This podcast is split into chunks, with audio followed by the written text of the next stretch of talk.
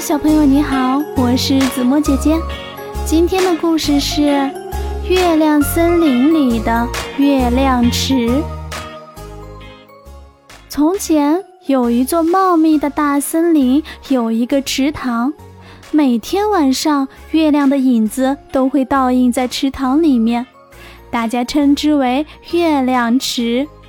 小动物们都非常喜欢喝月亮池的水。因为月亮池的水清甜可口，所以每天晚上都会有很多小动物沿着一条小路走到月亮池边去喝水。有一天，森林里来了一只大狗熊，它也走到了小路上。大狗熊看见路上有一排小小的竹叶状脚印，知道小鸡在前面。就砰砰砰地追上去，一把拎起小鸡，说：“让开，让开，这条路只许我一个人走。”小鸡吓得一声也不敢吭。大狗熊又看见路上有一排扇子状脚印，知道小鸭在前面，就砰砰砰地追上去，一把推开小鸭，说：“让开，让开，这条路只许我一个人走。”小鸭吓得嘎嘎嘎乱叫，大狗熊还看见路上有一排梅花状脚印，知道小狗在前面，就砰砰砰地追上去，一脚踢开小狗，说：“让开让开，这条路只许我一个人走。”小狗吓得呜呜叫，小鸡、小鸭和小狗聚到了一起，大家心里都发愁。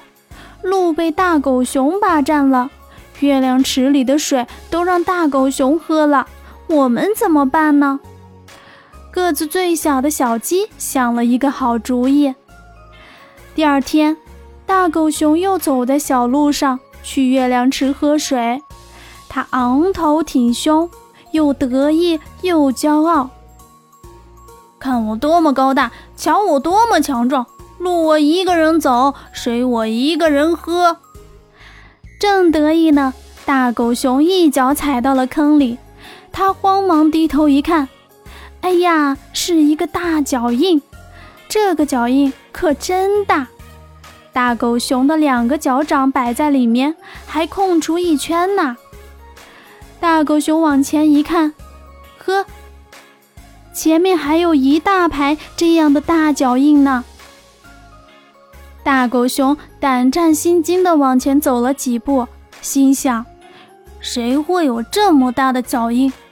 大怪兽还是大恐龙？它会把自己拎出去、推出去，还是踢出去呢？”大狗熊越想越害怕，腿脚发软，再也不敢往前走，悄悄地逃离了月亮池。